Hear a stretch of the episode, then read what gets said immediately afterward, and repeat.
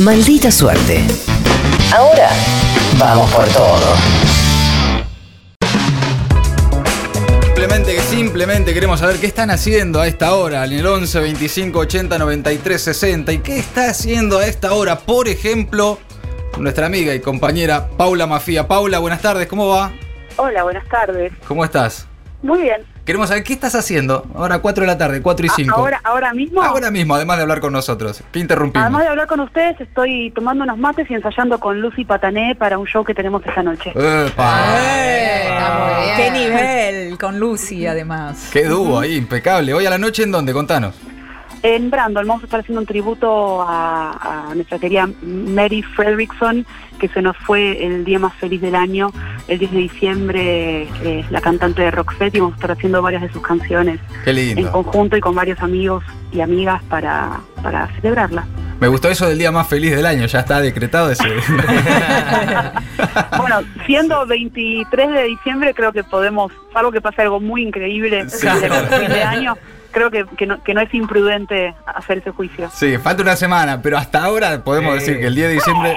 va- ¿Cuáles son las chances de que haya algo superador? Eh, Sí, no, no, muy, muy no. pocas. Aparte tienen que ser. eh, sería espectacular. Igual que pase algo mejor que eso de acá al, de acá al 31, pero no va a suceder. No sabe, bueno, vamos a esperar. Ahora, mientras Sí. tanto, Paula, eh, ese 10 de diciembre, en algún momento hemos hablado con, con las chicas, con Ori, con Gaby, eh, un poco lo que estaba pasando desde la cultura, desde la música y desde el feminismo también. eh, una especie de resistencia, de aguante y, de lucha, no solo cultural, sino también en las calles, de, de lo que fue el gobierno de Macri. Que uno dice, bueno, ya está, ya terminó. Ya terminó hace 10 días. Yo me acuerdo todavía lo que pasaba con el gobierno de Macri. Eh, ¿cómo, cómo, cómo ves ahora esto que viene? ¿Hay, hay como un cambio de, de aire, de esperanza y optimismo? ¿Cómo lo vivís vos? Eh, o sea, como artista eh, que vive en Capital Federal, eh, el macrismo sigue acá. Sí, eso es Y, verdad. y- la verdad es que yo lo empecé a sentir duramente cuando asumió Macri como jefe de gobierno. Entonces, me parece un poco iluso pensar que por una fecha, incluso eh, pensar que, que digo, ojalá que el, el cambio de cuadro político realmente traiga diferencias. Yo estoy muy angustiada con lo que está pasando hoy en Mendoza. Sí, hablábamos de eso recién, sí. Bueno, sí. Y, y hay ciertas cuestiones que lamentablemente, por más que una pueda tener una fe ciega en cierto cuadro político, que no es mi caso, yo no tengo fe ciega en absolutamente nada, porque pues, me parece que las personas tenemos que estar a la altura de nuestros actos y de nuestras prédicas, este, la fe ciega no, no, no, no sirve en, en ninguna circunstancia de la vida, y mucho menos si implicas una sociedad de por medio. Entonces, me parece que acá hay que estar a la altura de las circunstancias y realmente defender nuestro nuestro territorio a, a nivel honrar nuestros recursos, Claro, ¿no? claro. O sea, lo- la propuesta por la cual tocaron la ley es básicamente es galletita hoy, hambre para mañana. No hay ninguna manera de que esto pueda realmente ser un, un beneficio, por más que traiga un, un pequeño impulso industrial en la en la zona. Claro. Un desastre e- ecológico que no tiene vuelta atrás.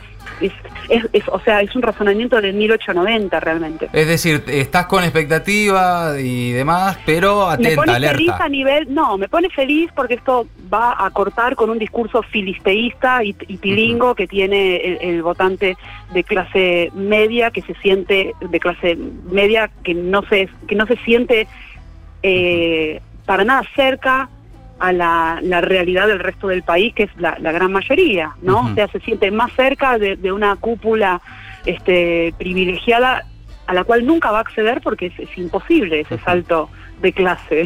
Es, como no vas a pertenecer a la oligarquía por más que... eh, Sí, digo, sí. Es, es- es- es inverosímil, estás defendiendo a la persona equivocada, tampoco estás li- defendiendo como un libre mercado, eh, trabajas como un condenado, como una condenada todo el día.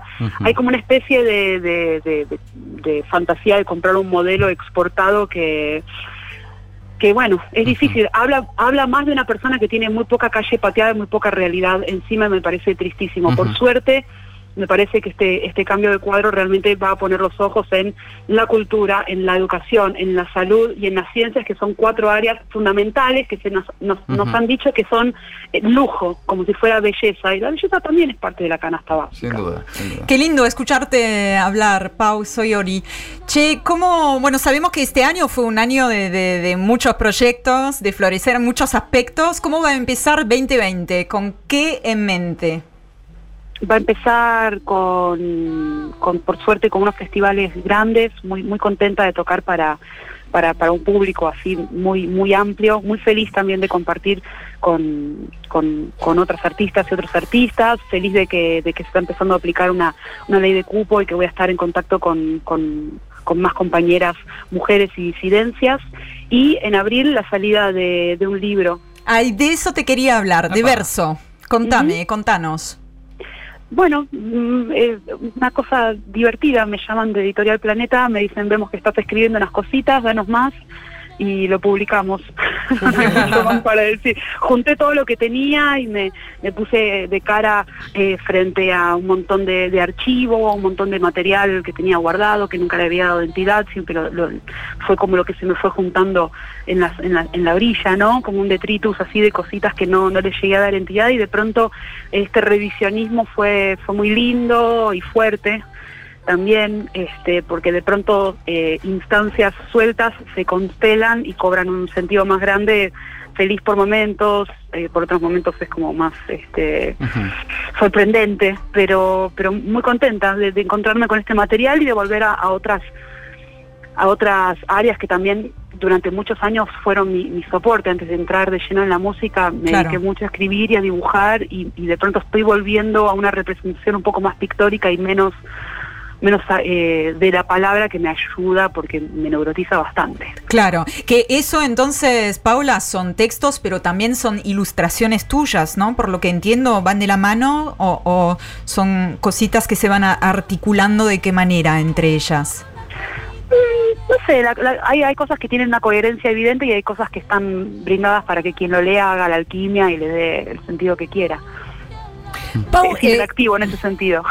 Eh, ¿cómo estás? Gaby te habla. Hola. Eh, te pregunto por eh, algo que mencionaste recién medio al pasar y eh, a lo que estuvimos bastante atentos y atentas, que es el, la ley de cupo. Eh, vo- vos sos una, una artista muy reconocida, obviamente, pero hay otro montón de artistas mujeres y disidencias que no lo son tanto. Eh, ¿Ya tenés eh, noticias y contacto de, eh, de la repercusión de lo que significa esto ya en, en la cuestión pragmática de estos festivales que se vienen en relación al cupo?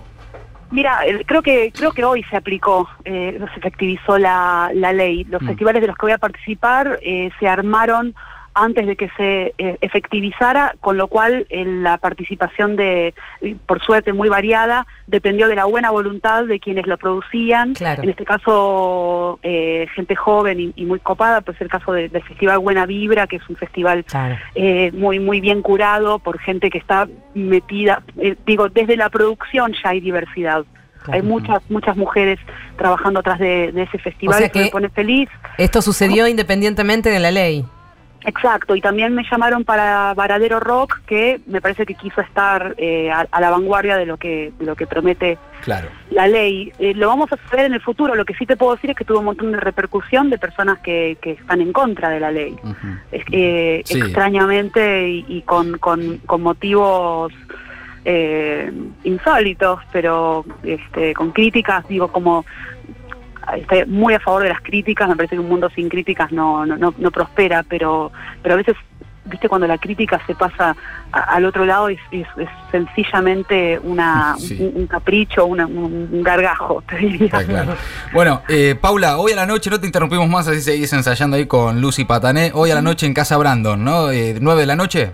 Exactamente. Impecable. Ahí con micrófono abierto, además, tengo entendido. es, eh, hay amigos, invitados, amigas, invitadas Sí, también. sí, es una noche, una noche feliz para, para celebrar a esta artista que, que, que tanto quisimos y tanto impacto generó en la carrera. Me olvidé cuando me preguntabas también cómo, Sí. cómo estaba cerrando el año que de, de contarles que saqué un videoclip muy maravilloso hace muy poco y que, y que invito a quienes estén oyendo a que busquen el videoclip de Corazón Licántropo, eh, que verdaderamente es una, una pieza de arte visual. Hermoso. Y la siguen, a, la siguen a Paula para todas las novedades en Instagram, Paula Mafia con doble F. Ahí la siguen, le dan follow y chau. Y se van enterando de todo.